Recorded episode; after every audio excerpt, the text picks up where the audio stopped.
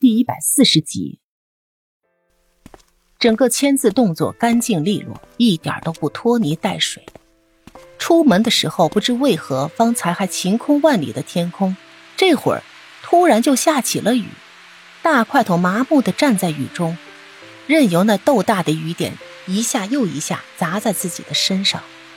走到地下停车场的时候，他的全身已经湿透了，身上不断滴落的雨水透彻心凉。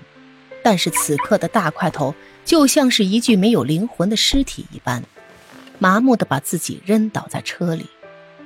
可能只有这样狭小的空间，才能让他感到安全，才能不用费尽心力的去想着怎么处理周围让他心烦意乱的事情。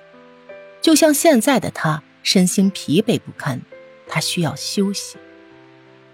不知不觉的，他就在车里慢慢的闭上了双眼。外面的雨水还在肆无忌惮的冲刷着这个世界，雨下的又大又急。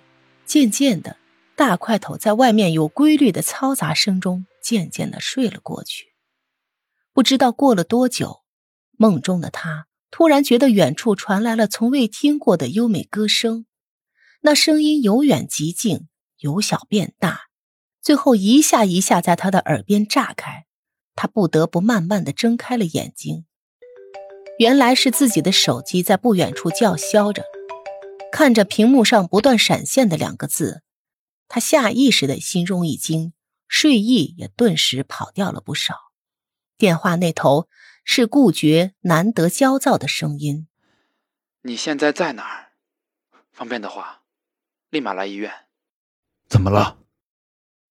大块头听到他的声音，心也不由得揪起来。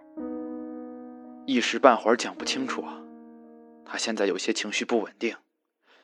你还是先过来，我们再商量吧。说着，急匆匆的挂断了电话，看着手中还在响着忙音的手机。大块头有一瞬间的恍惚，不过他很快就反应了过来，发动了车子，像是一匹脱缰的野马冲出了地下室。外面是没完没了、连绵的暴雨。顾觉看着蓬头垢面的女生，疯疯癫癫的在人群中窜跳，眉头深深的皱在一起，握着手机的手也不由得发力。直到自己的指尖开始泛白。当大块头下一秒钟像个落汤鸡一般站在门口的时候，顾觉的双眼更是一下子深邃的可怕起来。看到大块头缓缓走了过来，他将手中早就准备好的病历递到了他的手里。不管怎么说，江兰变成今天这个样子，也是因为我学艺不精，没有照顾好她。对不起。顾觉看着不远处还在大喊大叫、完全失态的江兰，向大块头道着歉。没事。淡淡的回应着，大块头目不转睛的看着不远处披头散发的江兰，抱着一个阻挡他的小护士又撕又咬，那模样就像是一个凶神恶煞的动物。而不像是在自己记忆中那个乖巧可人的妹妹。